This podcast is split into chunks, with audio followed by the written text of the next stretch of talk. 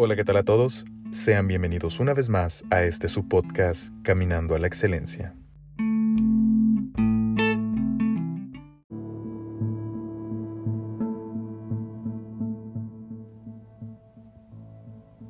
Para ti, ¿qué te quieres ir? Decía Schopenhauer, el suicida ama la vida, lo único que pasa es que no acepta las condiciones en que se le ofrece. Para ti que te quieres ir, para ti que quieres detener el juego y bajarte, mi yo racional podría decirte con amor y respeto, buen viaje. No tendría la osadía de decirte, quédate cuando no conozco las circunstancias de tu vida, cuando no sé la razón que te orilló a desertar. No podría ser tan egoísta y decirte, quédate porque si te vas, vas a dejar a mucha gente jodida sufriendo por tu ausencia. Durante la Segunda Guerra Mundial, Víctor Frank, eh, el autor del libro El hombre en busca de sentido, relata cómo las circunstancias, las condiciones tristes y decadentes de los campos de concentración hacían que muchas personas perdieran las ganas de vivir. Ya no se esperaban a ser asesinados, ellos solitos decidían salir de aquel encierro, muchos lanzándose a las mallas electrificadas, otros agrediendo a los guardias de la SS para ser ejecutados, y otros simplemente dejando de comer, y sumado al trabajo al que los sometían, así poder morir de inanición. Víctor Frank, además de haber vivido todo esto en carne propia, pudo observar y llegar a la conclusión de que ante aquel atroz trato, todos tenían el derecho de luchar por sobrevivir y el derecho de decir basta y adiós. De hecho, en una ocasión, cuando no podía conciliar el sueño, vio como uno de sus compañeros de litera parecía estar teniendo una fea pesadilla. Su primera reacción fue querer despertarlo, pero pensó un poco y le pareció más cruel regresarlo a la pesadilla de la realidad. A eso me refiero cuando te digo que mi parte racional podría entender y respetar tu decisión. Pero lo cierto es que mi parte más humana te diría detente. Mi verdadera esencia te diría que honestamente no logro entender por qué has hecho de esta vida un cementerio, cuando la vida está llena de cosas bellísimas por las cuales vivir. Y no te haré un listado de las cosas buenas de la vida, porque sé que eres consciente de ellas. Prefiero decirte, tú que te quieres ir, antes de irte, por favor intenta esto. Antes de bajarte de este barco, realiza unas cuantas cosas más. ¿Qué tanto podrías perder? Solo un poco más de tiempo. ¿Tú que te quieres ir? ¿Podrías salir a la calle y abrazar a un extraño? Solo inténtalo. Igual y te llenas de amor. ¿Tú que te quieres ir?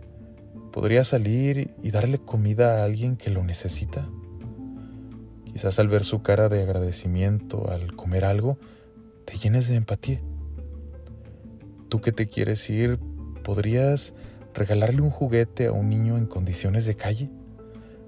Quizás al ver su cara de felicidad, tu corazón comience a latir más rápido y tu niño interior sienta que hizo un nuevo amigo.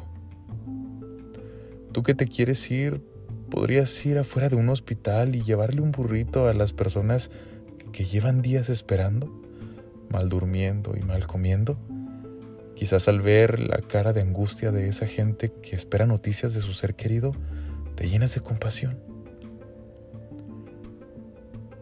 Tú que te quieres ir, ¿podrías antes pasar por un asilo de ancianos y charlar un rato con alguno de ellos?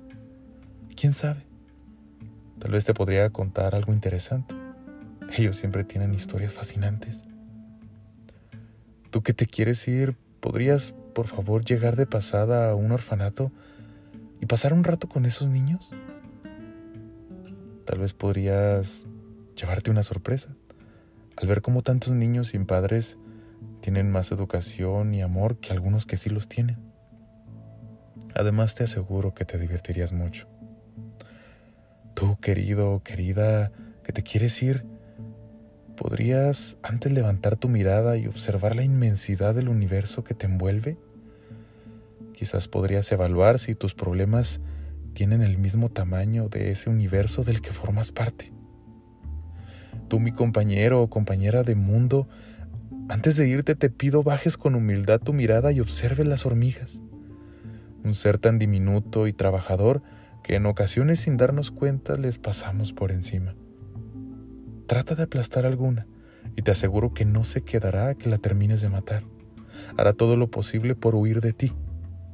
¿Puedes ver cómo un ser tan pequeño es capaz de apreciar su vida? Disculpa, hermano mío, que no pueda entenderte. Estas últimas peticiones no van con la intención que quizás crees. No pretendo que veas que posiblemente otras personas la estén pasando peor que tú.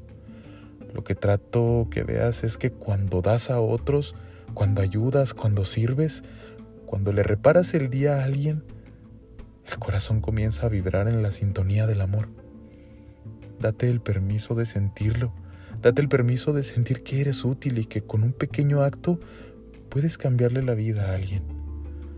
Te prometo que después de experimentar eso, las ganas que tienes de irte van a desaparecer como neblina de mañana siendo despojada por la luz del sol. Ya tocaste fondo, el fondo de querer terminar con todo.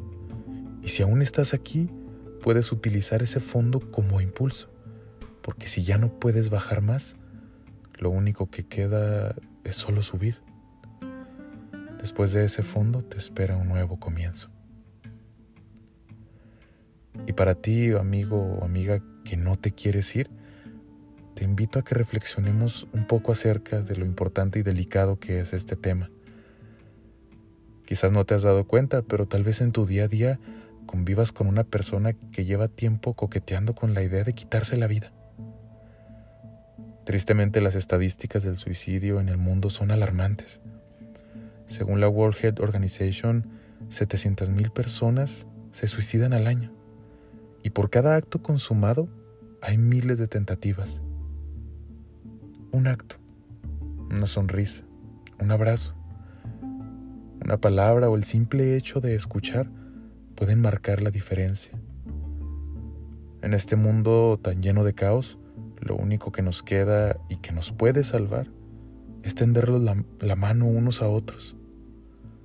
Te invito a que compartas este audio con alguien que tú creas que está pasando por algo así y le brindes un poco de tu luz. Hasta aquí el episodio de hoy. Por mi parte nada más que añadir.